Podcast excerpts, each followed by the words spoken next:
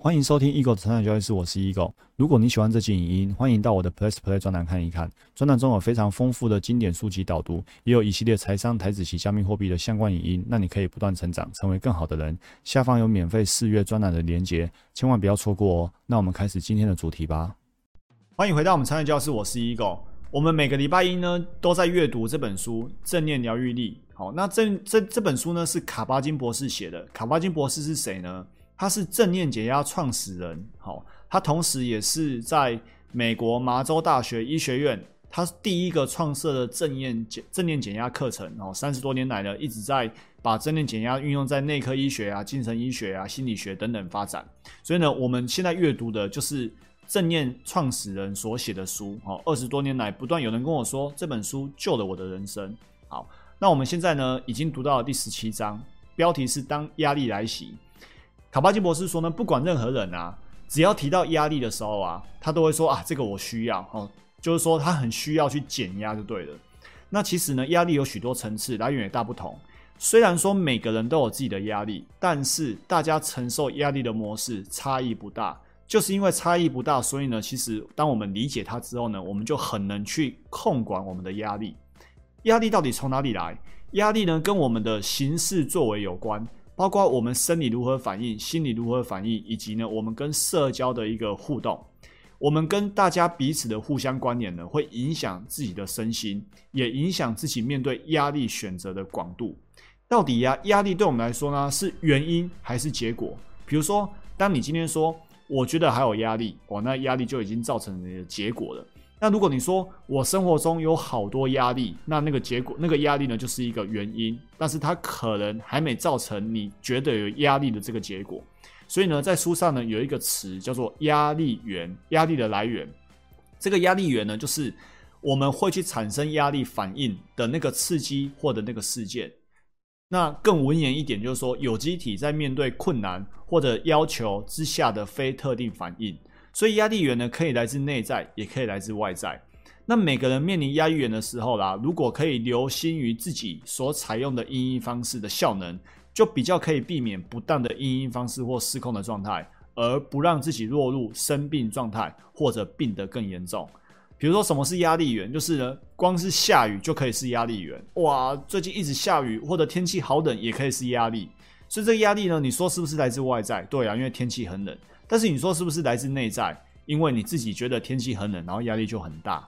好，所以呢，我们大大多多少少、大大小小都会有压力源。但是关键就是我们要留心自己呀，用什么样的方式来面对压力源。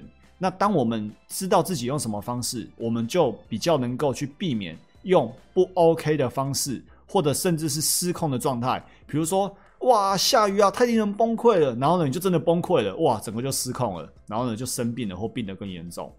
在现今科学发达的研究显示啊，面对压力的时候，大脑、神经系统、情绪、认知各种生化机制所扮演的角色啊，不管是阴阴的更好或者更差，都让我们知道，其实我们还有很多选择。这句话很重要。其实我们还有很多选择，你不是只有一种方法去面对你的压力。其实我们有很多，而且是更好的选择。所以呀，一个觉察者或者一个自信者面对压力会有很大的不同。懂得自我觉察的、对自己有自信的人，他面对到压力的时候啊，其实他会有选择的广度会更广。他会知道其实自己还有很多选择，所以他就可以选择不要让自己落入生病的状态，不要让自己病得更严重。这句话其实是沿用莎士比亚说的。莎士比亚曾经说过一句话，他说呢：“事物本身没有好坏，是思想让它变得如此。”那在我们这本书上面呢，他写说，压力本身没有好坏，只是事物所呈现的本来样貌。如同我们前面第十五章所学到的，压力的产生不是决定于潜在压力源本身。而是决定于我们如何感知跟如何处理该压力源。我们就以刚刚说天气很冷的例子哦，因为现在录影当下全台都冷飕飕的。今天天气很冷，有些人就觉得哇冷爆了，压力超大的；有些人觉得哎，这天气 OK 啊，我可以接受啊。所以到底这个压力是来自于天气很冷吗？其实不是，不是决定于天气冷不冷，是决决定于我们如何去看待这个压力。所以呢，天气冷本身没有好坏，它只是一个。天气冷的本来样貌就是四度 C、八度 C，八度 C 就是天气的本来样貌。那至于你要认为八度 C 是压力很大，或者八度 C 是没有压力的，那就是个人的感知跟处理该压力源的一个方法。在因应压力的内在资源与生活中无可避免的压力源之间，你有权利去左右跟平衡你所在的位置。借由清楚的脑筋，然后呢，明确的落实这项能力，你就可以掌握压力的承受度。就是我们生活或多或少都会有内在的或生活中无可避免的压力源。那关键的是我们如何可以明智的让自己知道说我是有得选择的。比如说今天一个跳台滑雪者，或者一个走高空绳索者，大家有没有看过那个滑雪的节目？哇，那个都是几十层楼高诶，然后从那个高山上，然后这样子哇滑雪冲下来。或者高空绳索更是恐怖了。那如果一般人看到这个滑雪、跳台滑雪或者高空绳索，他会觉得哇，好高哦，我压力好大，我打死不下去。但是面对一模一样、面一模一样的情境哦，也是这么高哦。但是呢，这些专家、运动专家，他会觉得这是我的工作，这是我的嗜好。面对这么高，我也有压力，但是呢，我仍旧走过去。所以你说这些这么高，到底是不是一个压力源？其实呢，它就只是。本来样貌哦，十五层楼高，本来样貌，那到底是不是压力，取决于我们自己的认知。那卡巴金博士告诉我们，我们要去处理压力的第一步，也是最关键的一步呢，就是呢，在第一时间辨识跟承认。你如果没有一种自我觉察力，你无法在第一时间辨识出自己到底是用怎样的心态、怎样的思维去看待这件事情的时候，如果你不知道。那你无从承认，于是呢，你就只能陷入了惯性反应，陷入了紧张啊、恐慌啊、焦虑啊。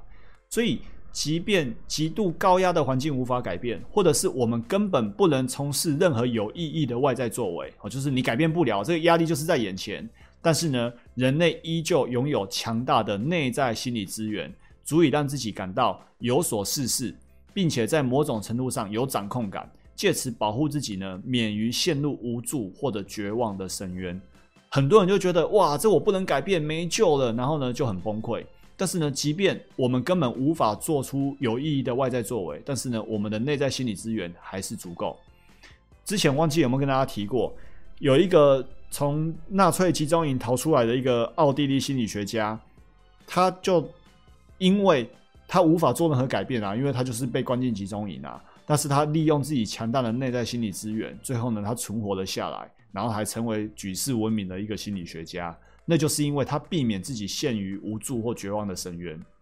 好，所以呢，我们要开始为自己哈的身心啊存款，身心的资粮账户，就是呢，我们要培养内在资源，因应高压情境，我们要开始在自己的心中，往自己的心中去存款，存出一些能量。不管当事人认为那个环境有多具威胁性，如果可以在每一个逐一开展的当下，运用正念来面对、来评估情势，进而选择明智的关系，那对当事人来说呢是很有帮助的。任何事件或境遇啊，通常有许多不同的观点跟不同的潜在处理方法。我们如果向内在资源账户储存的更多。哪天呢？遇到无可避免的高压环境的时候啊，你就会准备的更好，你就会具有更多的防护力跟复原的弹性。所以这一段就是告诉我们说，压力是无可避免的，压力源是无可避免的。但是面对无可避免的压力源呢，我们可以处理的多好，那就取决于我们平常有往自己的身心储存了多少内在资源。压力承受度高的人更有阴影的能力，因为他们将生活视为一种挑战。哦，这就是成长型思维。在渴望发挥有意义的调节下呢，他们赋予自己一种比较积极的角色。相反的啊，恐惧啊、愤怒啊、贪心啊、怀疑啊、担心失去跟害怕背叛，哦，害怕被人家背叛等等呢，这些定型思维定型出各种基础模式。然后呢，一遇到事情的时候呢，就会依照原本基础模式呢来习惯性的反应。于是呢，你就会自己制造出更多的麻烦。更惨的是啊，你进入到这个惯性反应之后，你会发现根本就看不到出口，你会觉得快要被淹没掉了。好，所以对个人而言呢，有效处理压力的主要大道就是呢，去了解我们正在经历什么，这是关键字。因为今天正念减压不是教你去逃避压力，因为我们都明白压力源有时候逃避不了。所以呢，关键是去了解我们正在经历什么，培育全面感知当下经验的能力。然后呢，看清自己的连结，你到底是跟这件事连结产生负面，还是跟这个人连结产生负面？然后呢，你跟他的关系是什么？最重要的是去注意到我们没注意到若没注意到的若干反应，因为很多时候啊，我们一遇到事情啊，就惯性反应，所以我们要去培育全面感知当下经验，这时候才会发现说，哎，我现在正在进行惯性反应。我跟你说。当你知道自己正在进行惯性反应的这个抽离感的时候，其实呢，你就解脱了。所以我们一直很喜欢这一句心理学的话：“看见就是解脱。”哦，这句话是荣格哦，心理学大师荣格说的：“看见就是解脱。”所以你想要从压力源里面解脱，你必须要看见。